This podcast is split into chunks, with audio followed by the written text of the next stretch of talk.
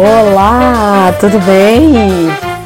Gente, hoje estou rouca, mas estou aqui à base de medicações, de muita pastilha, que vamos apresentar hoje a nossa live de toda quinta-feira, depois do carnaval. Né? Prazer estar aqui com vocês para falar hoje desse assunto tão bacana.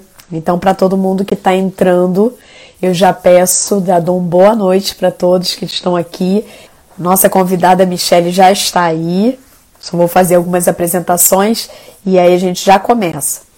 Bem, primeiro vou me apresentar. Eu sou Mônica Lopes, muito prazer para quem não me conhece. Sou fisioterapeuta pélvica, especialista em saúde da mulher. Sou membro do Departamento de Disfunções Sexuais Femininas da ABENS, da nossa querida ABENS, e coordenadora do Comitê Social da ABENS. E é sob essa coordenação que a gente, eu e o Dr. Francisco Coutinho, que é o vice-presidente da, da associação, que a gente criou esse projeto, o projeto que vem do Comitê Social para a, o grande público, que é o Sexualidade em Foco que são essas lives com os experts em sexualidade para que a gente né, tire, solte as nossas amarras e viva bem com a nossa sexualidade, que é tão importante aí para nossa qualidade de vida, aliás, um dos pilares da nossa qualidade de vida. Então, toda quinta, às 20 horas, a gente tem um encontro aqui no Insta da Abens, que é abens, underline oficial, esse Insta que vocês estão agora. E aproveito também para convidar todos para conhecer a nossa página na internet, o nosso website, que é o www.abens com dois S.org. E lá vocês vão ter ainda mais conteúdo de qualidade. No, no nosso Instagram, vocês vão poder rever as lives, ver lives que vocês não viram. Também temos um podcast e um canal do YouTube de mesmo nome, a Bens, que tá tudo lá, né? E quem comanda tudo isso é o Dr. Gustavo Pou, um querido aqui, um amigo querido e um parceirão aqui nosso. Bem, é... e a gente vai dar sequência, né? Mas antes eu vou dizer que no dia 5, a próxima live vai ser testosterona de vilão a herói quando e como usar com segurança. E aí, gente, é, já para vocês ficarem aí né, é, antenados com a próxima live. E hoje, depois do carnaval, olha só, acho que está bem temático, né, bem, bem linkado. A gente vai falar da dor ao prazer, o que é sadomasoquismo e por que ele é tão polêmico. Hoje, como meus convidados, eu vou ter a honra de receber o Gabriel Becker. O Gabriel é médico psiquiatra e filósofo pela USP e supervisor do ambulatório didático do ProSex e também coordenador do departamento de parafilias da nossa associação ABENS. E também com ele a Michele Sampaio, nossa sócia aqui, que é psicóloga, colaboradora do ProSex, especialista em sexualidade humana pela USP e vice-coordenadora do Departamento de Parafilias da ABENS. Ou seja, gente, só tem fera, né? Estamos com coordenador e com vice-coordenador desse departamento que é queridíssimo por todos nós da ABENS, um departamento extremamente atuante. Oi. Oi, oi, cheguei, tudo ah, bom, Moniquinha? Chegou chegando. Tudo e ótimo, aí? graças a Deus. Então tá bom, que voz sexy é essa? eu acho que eu fiquei com essa, essa voz bem sexy só por conta do tema, entendeu? Só para ficar bem temática. Maravilhoso. É, eu sou completamente viciada em carnaval. E esse tema de hoje tem uma coisinha assim, né? Porque eu acho que o carnaval acaba gerando essa liberdade maior da gente, né? De se permitir mais, né? E eu acho que passa é... por aí, né? Exatamente, né? O carnaval ele tem esse mix, né? De uma, uma autorização ali temporária de vivências de fantasias, né? Então, quando a gente vai falar de, de BDSM, a gente também vai estar falando de uma prática que permeia muito a fantasia sexual. E eu vou começar perguntando isso para você, Michele. O que, que é o sadomasoquismo? É o mesmo que BDSM? Então, vamos lá. É, sadomasoquismo, ele faz parte também do BDSM. Então, para a gente entender, BDSM ele é um grupo de práticas, gente. É, onde a gente vai saber né, a, o significado das letrinhas. É, então, vai ser bondas e disciplina, dominação e submissão, e o sadomasoquismo em si, que seria a implementação da dor ou receber a dor, né? Que estaria ali, ali estaria no papel do sádico, né? E que, na verdade, na, na prática, a gente fala mais dos domes, né? Das domes, da, da prática dominatrix, e de quem está ali como submisso. Então, o sadomasoquismo ele faz parte do grupo de outras práticas também entendidas como BDSM. É, eu acho que as pessoas associam demais, né? Porque talvez seja uma das coisas mais difundidas, né? Então, as outras letrinhas, às vezes as pessoas ficam um pouco perdidas mas Exato, não sabem elas que já até fizeram algumas coisitas ali, né? Eu, eu falo que a primeira letrinha, na verdade, né, Mônica? Quando a gente fala o B, que ele é do bondage, né? Então, bondage ele vem de amarração, né? Tem inclusive uma prática, uma técnica dentro do BDSM, que BDSM que muitos usam, que é o shibari. Ele é de uma amarração. Gente, chegou! Chegou pro Achou. Gabriel! Olha, Gabriel, bem-vindo, tá? A gente estava falando aqui, o contrato não foi feito direito, é isso que acontece, gente. A gente vai voltar a falar disso essa noite. Exatamente. A gente vai deixar tudo em pratos limpos para a coisa funcionar. Fiquem tranquilos. Então, a gente estava, Gabriel, falando, a, a Michelle já começou a introduzir dizendo o que, que era o sadomasoquismo dentro da sigla BDSM. E aí, você quer complementar alguma coisa, Michelle, passar a bola, ou você, Gabriel? Eu vou deixar na mão da Michelle agora para conduzir só esse essa primeirinha aí? É, não, a gente começou trazendo um pouquinho dessa definição, né, Gabriel? Então, falando, né, que a Mônica trouxe se era a mesma coisa, então é mais a ideia de que faz uhum. parte de um grupo de práticas, né? Apesar das uhum. pessoas muitas vezes linkarem o sadomasoquismo, né? Então, a BDSM é sadomasoquismo. Não, o sadomasoquismo faz parte de um grupo de práticas entendido como BDSM. É, enfim, então era mais sobre isso que eu contextualizei para a gente seguir daqui para diante. Então, já que você chegou, Gabriel, a segunda pergunta vai para você. É, e deixa eu tirar uma dúvida é, com vocês. É a BDSM? Eu sempre falo o, é a? Tanto faz, na verdade, porque uhum. eles é porque tem as pessoas que relacionam o o como o play, né? Play é a, a uhum. coisa que a gente chama da cena, né? Mas a gente uhum. pode dizer o A como a prática BDSM, né? Ah, tá. Enfim, então. Ou se for a sigla também, né? Mas Isso, acho que depende, depende exatamente de qual é o objeto, né? Do, do qual você está querendo falar. Ah, beleza. Que eu sou meio pisca com português, eu já queria me corrigir aqui. Então vamos lá. É, Gabriel, as pessoas ainda associam a prática BDSM a uma perversão ou algum tipo de doença mental? Isso ainda acontece?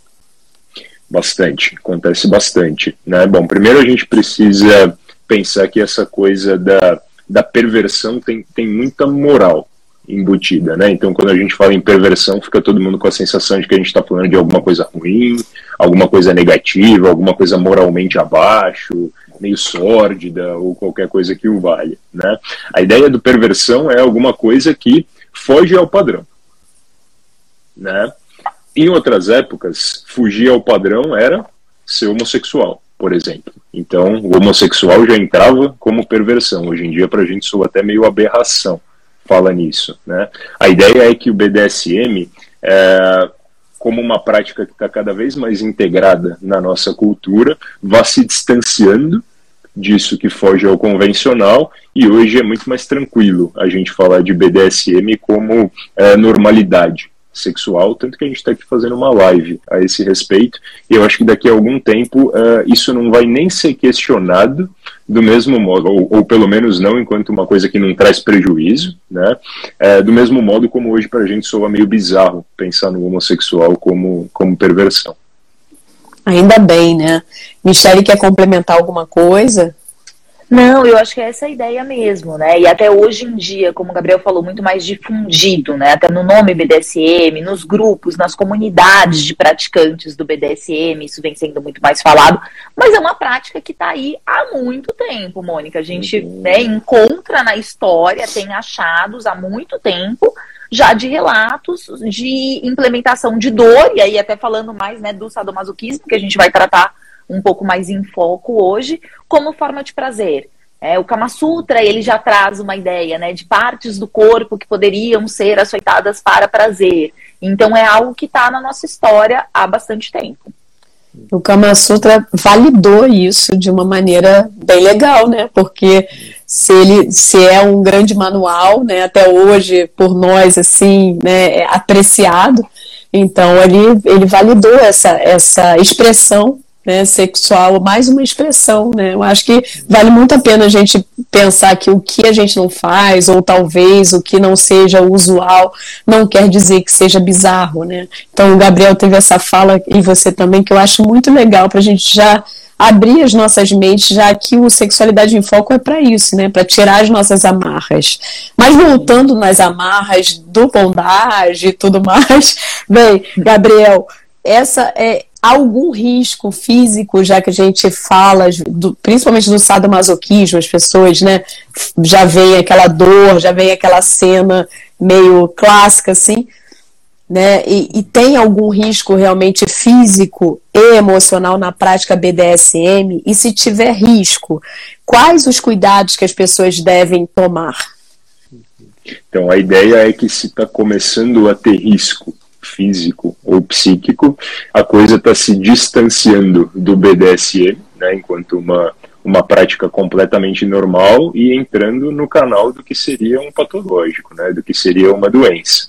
Então, é, se a pessoa está começando a, a, a infringir nela uma quantidade de lesões muito grandes, ou no outro, ou está tendo algum tipo de sofrimento psíquico mais significativo, talvez isso já não seja mais uma, uma prática tranquila para a pessoa, talvez isso já não seja mais tranquilo para a parceria, e talvez comece a ser o caso de a gente trazer isso para o campo da saúde. Né? Maravilha. E a prática, essa, a prática BDSM, ela sempre está associada a uma uma relação sexual, uma prática sexual como um sexo oral, é, como um sexo penetrativo, ou ela pode ocorrer independente de haver uma penetração, um sexo oral? Como é que funciona isso? A gente tem que pensar em sexualidade ampliada. Né? Então, tudo aquilo que traz prazer, que excita, que estimula, que é agradável e que não precisa necessariamente partir do estímulo genital, né, entra. Entra completamente. Então, é, quando a gente pensa no, no, na sigla BDSM e pensa em uh, submissão, dominação, às vezes está só no campo do verbal.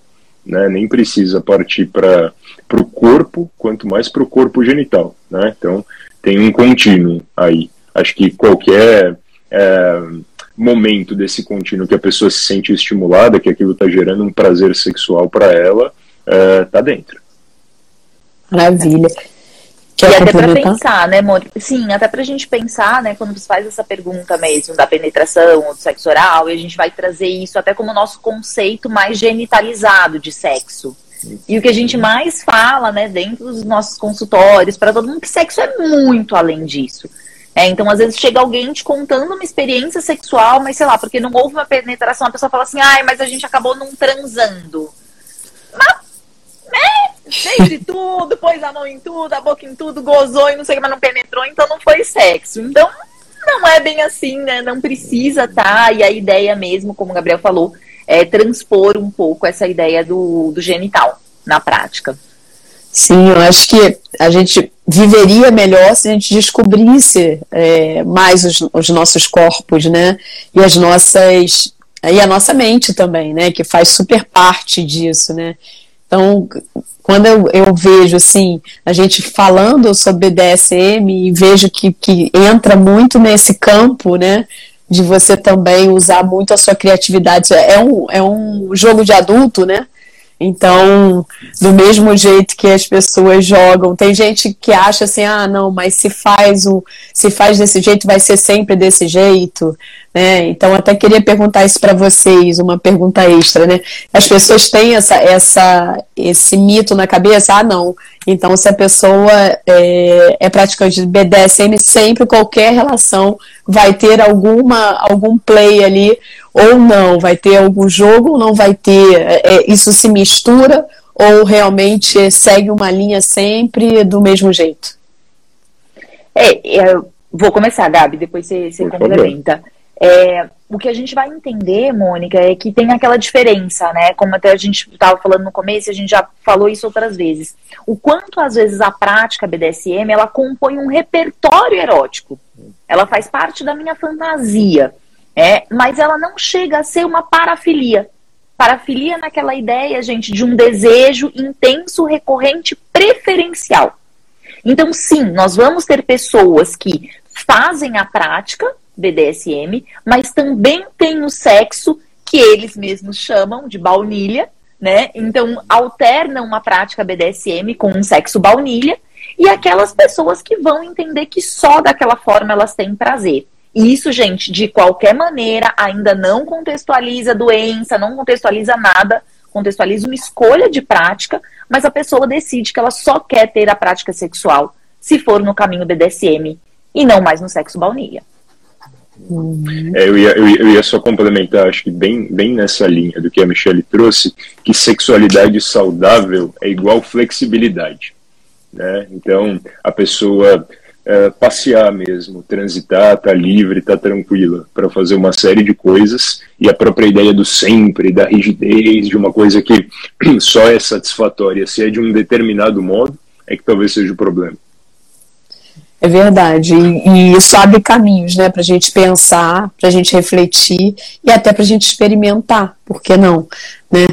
As pessoas praticantes de BDSM procuram vocês, assim, por algum motivo relacionado à prática BDSM, até porque eu acho que ainda tem um estigma muito grande, então talvez possa contribuir, ou por outras questões, e aí, durante lá a consulta, isso é comentado e tudo mais. Eu queria que os dois respondessem.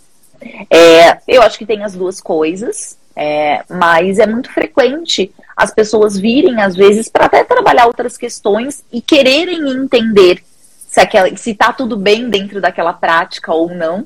Né? Então, olha, eu tenho isso, né? E às vezes até nas palavras mais usadas, eu tenho esse fetiche, eu tenho essa fantasia, eu gosto disso, tá tudo bem? E aí a gente vai entender esse tudo bem na ideia de estar tá gerando um sofrimento para você, para parceria, como é que é isso na sua vivência. E também tem as pessoas que daí já realmente transitaram para um transtorno mesmo para algo que começou a gerar um sofrimento e buscam por isso.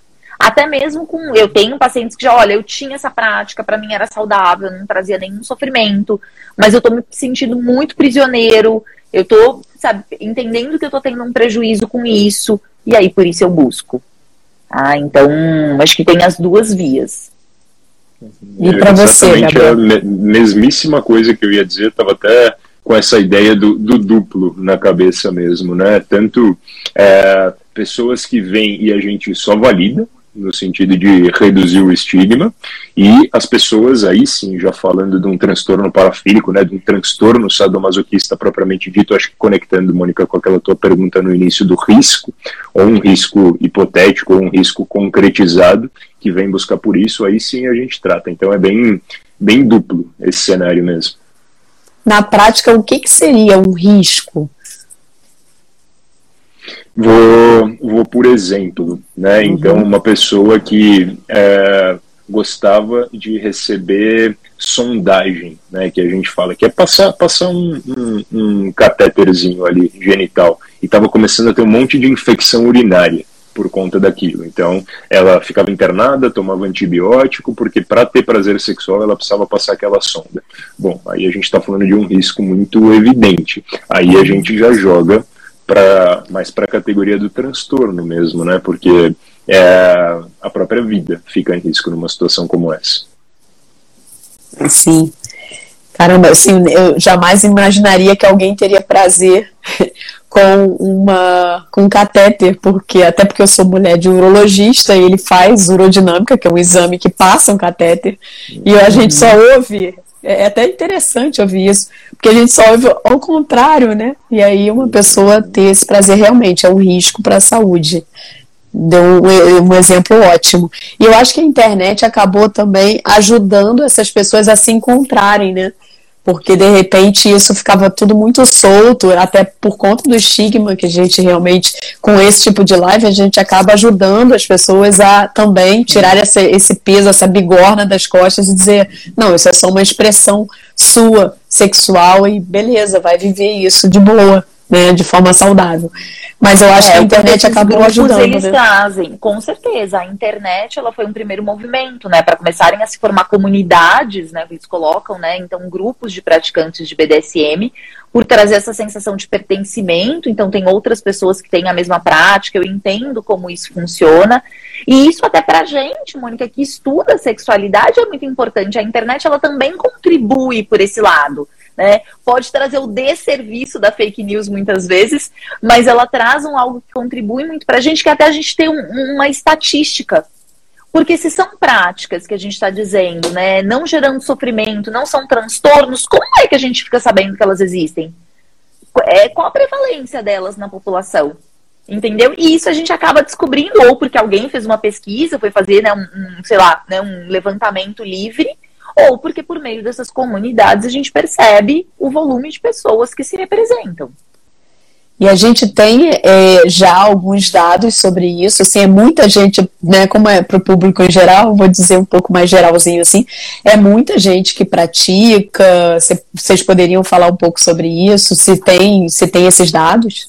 Depende um pouco do, do, tipo que, de, do tipo de pesquisa que se faz. Né? Então, se você pesquisa isso na população geral, ou se você pesquisa em populações específicas, ou se você pesquisa isso dentro de um hospital, né? isso só vai pegar o, o pessoal do transtorno, mas a prevalência das fantasias BDSM deve estar em alguma coisa entre 20% e 40% das pessoas. Ah. É porque eu, eu pensando assim, quem nunca botou uma venda, quem nunca amarrou, quem nunca botou uma algema, né? Então, se bobear, eu acho que de repente está muito mais do que isso, né? E até, e até esse limiar, né? Quando a gente fala da dor, né? E até quando o, o, o Gabriel deu o exemplo da sondagem, Mônica, você, nossa, né? Porque é aquela coisa que para mim parece mais aversivo. É, Quantas pessoas, às vezes, na prática sexual, ficam, ah, um tapa na bunda pode. Para alguém, um tapa na bunda já pode ser uma super dor, entendeu? E, e pro uhum. outro, não. E daí você fala, não, mas foi só um tapinha.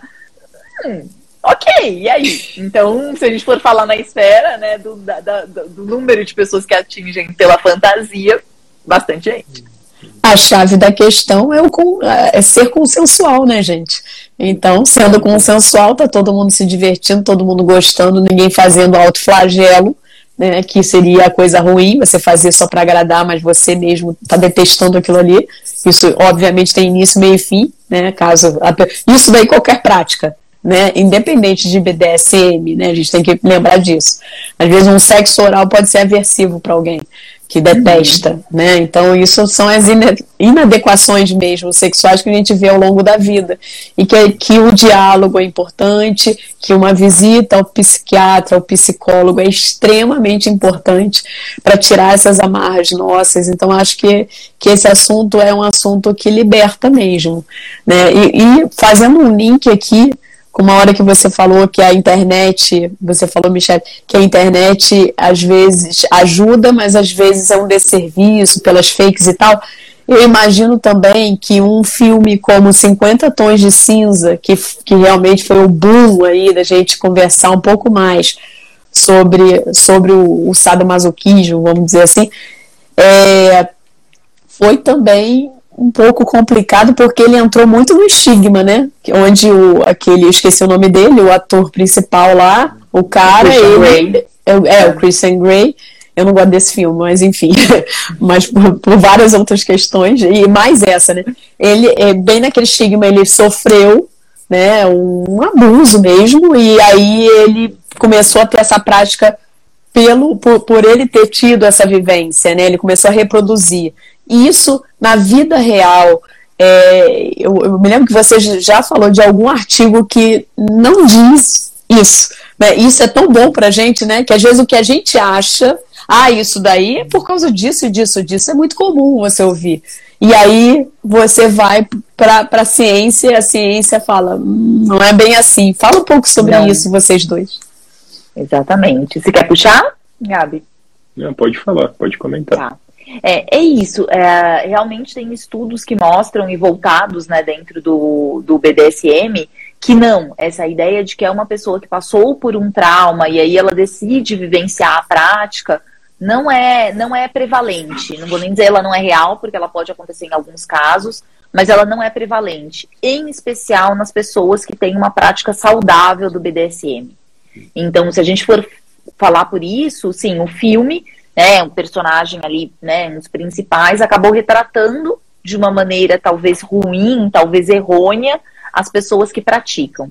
Mas, por um outro lado, independente do roteiro e da crítica de estrelinhas em relação ao filme, é, eu também entendo que ele trouxe uma certa liberdade muito para o público feminino, que foi de ler algo e de repente se perceber um desejo sexual perceber uma excitação. Eu tive muito isso dentro do público feminino no consultório. Poxa, nossa, eu pensei naquilo e me senti excitada, eu pensei aquilo e pareceu legal. Então, acho que para muitas mulheres trouxe a ideia de que eu posso extrapolar um pouquinho, talvez, a vivência das minhas fantasias sexuais. Mas, como a gente já falou, não retratado do melhor momento em quem estava ali sendo né, o sádico, o dome na história. Maravilha. O, a, a história pessoal de abuso tem bastante relação com o transtorno sadomasoquista, mas com BDSM com certeza não. Ah, isso daí é, é ótimo ser falado. Bem, e, e, Gabriel, assim, ainda nessa coisa cinematográfica, nessa coisa de arte, né? É, então, quer dizer, uma, as pessoas que praticam, eu acho que vocês já até responderam, então as pessoas que praticam BDSM, elas não necessariamente vão se citar com uma cena de violência. Eu até pensei assim, Outlander, né? Aquele cara sendo açoitado, tem uma cena lá que ele é açoitado, a pessoa não porque ela pratica BDSM ela vai se sentir é, obrigatoriamente é, excitada com isso, né? Com certeza não, porque tem a coisa do consensual que você comentou agora há pouco, né, Mônica? Se uh, a pessoa enxerga no, no rosto de quem está sendo açoitado um sofrimento genuíno, que não é de quem está gostando e concordando, dificilmente ela vai se excitar com aquilo. Uhum, que é outro estigma, talvez, que seja bom a gente ter comentado. E, e como, como, Michele, que se dá a prática BDSM? As pessoas combinam o que vai acontecer ali naquele jogo? Super combinado. E combinado até mesmo antes de acontecer. É, então às vezes a gente acha que, ah, nossa, eu tive um primeiro encontro e eu já fui para uma prática. Estou é, colocando aqui BDSM só para a gente né, agrupar, mas se a gente estiver falando do sadomasoquismo. Sim. Então, muitos praticantes, eles levam um tempo para realmente ir para o play, para realmente ir para aquela vivência. Porque é entender o que um gosta, o que o outro gosta, o que um já fez, o que o outro não fez, é, o que um já conhece dos seus limites, o que o outro não. Então, gente, o contrato acontece até mesmo antes das preliminares, para a coisa dar certo. O que, que aconteceu hoje aqui? A gente não fechou o contrato antes das preliminares. Aí as preliminares começaram sem o Gabriel. Então não dá para ser assim na hora do play do BDSM, entendeu? Então tudo é o que eles falam que há um contrato é um contrato verbal, tem alguns que querem fazer o contrato escrito, enfim, cada um vai entender o seu formato, mas é tudo muito bem combinado de, olha, isso posso, isso eu quero tentar, isso jamais, isso me dá prazer. Então é tudo muito bem alinhado antes de ir para a prática. Nossa, é tudo que a gente quer que todas as pessoas façam sempre no sexo, é? né? Combinem é mais, conversem é. mais. É isso que eu falo, a gente tinha que levar essa prática BDSM pra vida, gente. Sexo baunilha com contrato funciona muito melhor, entendeu? Tem com que conversar. Certeza. E ainda que não queira conversar antes, vai conversar durante. É, mas a gente também pode entender que numa prática a, a baunilha, se a gente está dizendo aqui, uma prática não BDSM, pode ter frustração de, poxa, fez aquilo e não queria que eu tivesse feito. Por quê? Porque a gente não conversou antes. Então, contrato vale para qualquer situação. Bacana. Eu sempre acho legal que acontecem essas, essas coisas da vida que não nos deixam mentir, né? A importância do contrato ficou provada pela prática. Exatamente. Com certeza. E assim, o contrato, eu imagino que o contrato do, do, da prática BDSM, da prática do sadomasoquismo, também já é bem excitante. Você começar a descobrir o que é, você já começa a fantasiar. Então, assim, essa, essa ideia equivocada, ao meu ver, de achar que as pessoas têm que adivinhar o que você quer e o que você gosta, sem falar, Exato. sem dar uma dica, sem fazer um contrato, é, é bem, bem perigosa, né? Bem perigosa, né? É, e as pessoas entendem, até quando a gente está falando aqui de contrato, gente, né? Eu até brinquei de trazer o contrato pro sexo baunilha, parece que vai ser uma coisa chata, mas eu vou ter que sentar e falar sobre isso. Mas como você mesmo falou, Mônica, isso pode ser uma preparação para, que já vai excitando. Então, hoje em dia, sei lá, que as pessoas usam tanto aplicativo e interagem, às vezes, antes de um encontro, é, e às vezes estão ali fazendo um texting que vira um sexting. Por que aquele sexting, ele também já não é uma forma de contrato? Eu já estou falando que eu gosto, eu já estou falando que eu quero, eu já estou falando que eu espero que vá acontecer. Então, é uma forma de comunicação e alinhamento. Exatamente. E assim, existe alguma, alguma linguagem que seja falada ou que seja corporal específica para a prática do sadomasoquismo ou para outras práticas do, do BDSM? É, no BDSM é muito mais levado em consideração o, a expressão né, verbal, muito mais do que a corporal. É, então, para a coisa não ser mal interpretada, até porque às vezes a gente está ali, né, então numa prática de implementação de dor, né, e tudo mais, então para aquilo não ser mal interpretado, tem um verbal.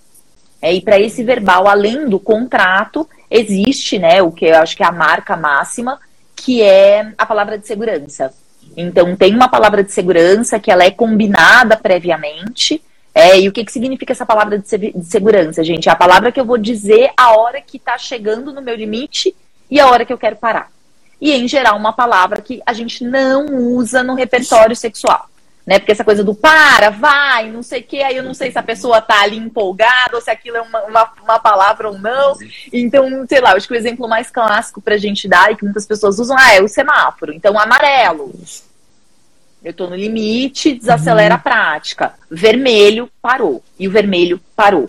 O vermelho é o clássico, não é não, gente. Não é não, parou, acabou. Vale novamente para todas as práticas. É. Ou então combina uma palavra assim, geladeira, né? Um negócio bem, bem esdrúxulo, né? E aí já sabe, opa, geladeira, mas parou, parou, vermelho, para. Bem, aqui no Rio ia ser sinal, porque não é semáforo aqui, tá? É sinal. Ah, pronto, é sinal. Eu já ia errar, não dá pra praticar BDSM no Rio, gente. Pois é, já, já tô te atualizando, tô te atualizando, porque se você vier pra cá e tiver um contatinho, já já você saber. Posso, já vou saber, gente, por favor. Eu vou falar semáforo, a pessoa não me diz nada, continua. Então é sinal, gente. Não é? Aí o contrato, o contrato deu errado. Aí o contrato deu errado. Bem, e se a pessoa tiver no limite, gente? Como é que fica isso? Aí é, é, é mandar essa palavra e pronto, acabou. É isso. Parou. Isso. A palavra cessa na hora a prática, né? Então, muito né, nisso que a gente trouxe, né? Então, ah, o amarelo, o vermelho é parou, parou ali e acabou. É isso. Eu achei, eu tô achando tudo tão interessante porque é de uma entrega e de uma confiança que, que talvez isso que falte também da gente a, admirar. Ao invés da gente estigmatizar, a gente devia admirar. Caramba, as pessoas se entregam de verdade, confiam. Coisa rara hoje em dia você confiar em alguém. Né? E é uma prática que precisa ter confiança. Né? Muito Exato. legal. E Muito até legal. isso, né, Mônica? Por que, que pode também, né? Tem N fatores, né, que vão dizer ali que podem tornar aquilo prazeroso, ou, nossa, como é que uma pessoa consegue ter prazer? É porque ela tem a certeza até onde isso vai. É, então, por isso, quando a gente está falando, né, na prática é, sadomasoquista em especial, né, então a gente vai ter uma pessoa implementando ali no papel do sádico, masoquista, então as pessoas têm que se conhecer, né? Por isso que elas conversam tanto. Então tem uma entrega, porque eu sei que aquela pessoa vai me respeitar, eu sei que aquela pessoa vai parar naquele momento. Então é a mesma coisa quando a gente fala assim, ah, alguém quer pular de paraquedas, todo mundo fala assim, ah, eu pulo, mas eu tenho medo. E se você tiver a certeza que nada vai dar errado? Todo mundo pularia. É. Todo mundo pularia. Eu seria a primeira da fila, mas como eu tenho medo de avião, aí já é complicado eu chegar lá, entendeu? Bem, e assim, depois da sessão BDSM, tem algum cuidado, tem alguma algum também esse contrato ele se estende até aí? Se estende, se estende, porque daí a gente fica pensando, né? Nossa, meu Deus, essa pessoa me bateu, fez isso, fez não sei o quê, como é que fica? Como é que eu tô? É, então, um termo muito utilizado pelos praticantes do BDSM é o aftercare, é, que é o cuidado depois. É, é um abraçar de conchinha, gente. Terminou? Dá aquela conchada. Vamos entender, né? Vamos, vamos fazer esse desfecho. E esse desfecho muitas vezes é conversar, entender se ficou tudo bem, se a pessoa tá bem emocionalmente, como é que ela tá com aquela prática, como é que foi a experiência. Então, é, é compartilhar um pouco da troca de experiências e se porventura, às vezes sim, porque pode acontecer alguma lesão na pele, às vezes até esse cuidado é feito em conjunto. É, então, tipo, acabou ali. Eu não, não é que eu te odeio, não é que eu tenho raiva, eu não sou uma sádica andando pela rua. Eu tenho uma prática sexual como aquela. Então, naquele momento termina, a gente se cuida e fecha esse processo. Bacana. Gente, tô adorando. Eu tô achando que eu vou começar a praticar porque eu tô achando tão interessante. Sério. Se assim, prepara, Coutinho. Quer dizer, se prepara. Ba tá baunilhazinho a gente já, já fez, né? Baunilhazinho, vamos admitir, né? Porque aqui é bom que é um espaço que a gente fala assim mais coloquial, então a gente não precisa ficar só naquele, aquela coisa mais endurecida da ciência. Bem, e eu, gente, queria saber agora das considerações de vocês. Eu achei essa essa live vai ficar no meu coração, assim, me abriu muito a, a cabeça, a mente, né? Vocês sempre trazendo o departamento de parafilia sempre trazendo olhares tão bonitos sobre sexualidade, tão interessantes, né? E tão libertadores. Parabéns Gabriel pela condução, parabéns Michele, a Luíse, tem inúmeras pessoas aqui que eu quero trazer porque é um departamento realmente muito, muito bacana. E eu queria saber de vocês assim, quais são as suas considerações finais, por favor, e agradecer muito esse encontro. Pode começar. Gabi, por favor, não, toma a palavra. Eu comecei todas agora, é tá você, bom, vai, tá bom, tava, tava só tentando ser gentil. Não, eu queria agradecer demais a Mônica. Para a gente é, é, muito importante assim poder estar tá em, em, eventos de desmistificar coisas, porque fica parecendo que a departamento de parafilias, então vão ser vocês que vão botar tudo no campo da doença, vão patologizar as coisas. Mas esse tipo de oportunidade nos leva a jogar justamente no sentido contrário né, falar, poxa, como algumas coisas são legais, como algumas pessoas estão bem com o que fazem, como algumas pessoas que estão ouvindo, se talvez já tenham tido ou tenham fantasias assim que estão mais do que validadas para viver isso para valer. Então, esse tipo de oportunidade nos agrada muito porque pois, a gente no departamento carrega esse discurso no coração, né? Então a gente sempre fala isso entre a gente, sempre fala isso nos eventos mais acadêmicos, e poder falar isso para todo mundo ouvir é, é total dentro da nossa missão. Bacana. É, é isso mesmo. É nosso agradecimento mais uma vez, Mônica, não só por estarmos aqui no Sexualidade em Foco, mas a ABENS como um todo, né? Uhum. A ABENS também por uma inovação de ter um departamento de parafilias, de dar espaço. Uhum. É, para essa fala, para esse estudo, uh, realmente, como o Gabi colocou, para desmistificar, para desconstruir. É, e é o objetivo aqui, é o objetivo do Sexualidade em Foco, que eu acho que é a gente fazer um processo de educação em sexualidade. Educação em sexualidade é isso, gente é a gente quebrar uhum. tabus, é a gente buscar conhecimento em fontes de fatos científicas, mas que trazem a coisa de um jeito leve, trazem, né? Aqui a gente brinca muito. É diferente, gente. Palestra da Bens não é assim, não, viu? Mas aqui é live, é pra gente conversar com quem tá aqui, com quem tá participando, é levar uma linguagem que todo mundo entenda. Então, acho que o primeiro ponto, gente, é, é julgar menos é julgar menos. A gente tende muito né, a julgar o comportamento do outro, a julgar as práticas do outro. Então, se está tendo prazer, se está tendo consensualidade, se não está tendo sofrimento, tá tudo certo. É isso aí. Gratidão a vocês e olha, gente, quem está aqui assistindo, Muito obrigado por terem ficado conosco e não deixem de acessar a nossa página www.abens.org. Tem um monte de perguntas e respostas e tem um monte de contatos excelentes, de excelentes profissionais ao longo de todo o Brasil aí, né? Porque a Bens é uma associação realmente muito respeitada e muito séria, né? É só esses momentos assim de descontração, como a Michelle falou, a gente se soltou aqui, né, Gabriel? Mas é porque é para trazer essa leveza mesmo, né? E é, também convido a todos vocês que são da área de saúde a se associarem à Bens. Então entre em contato tá? Qualquer coisa, mande um direct pra gente. E na semana que vem, dia 5 do 5, quinta-feira, às 20 horas, o próximo tema será testosterona, de vilão a herói. Quando e como usar com segurança. É sempre um tema caloroso. Muito obrigada, Michele. Muito obrigada, obrigada. Gabriel. Me despeço com o coração assim feliz Ei, dessa live. Tchau, tchau, gente. Até a próxima. Tchau, tchau, gente.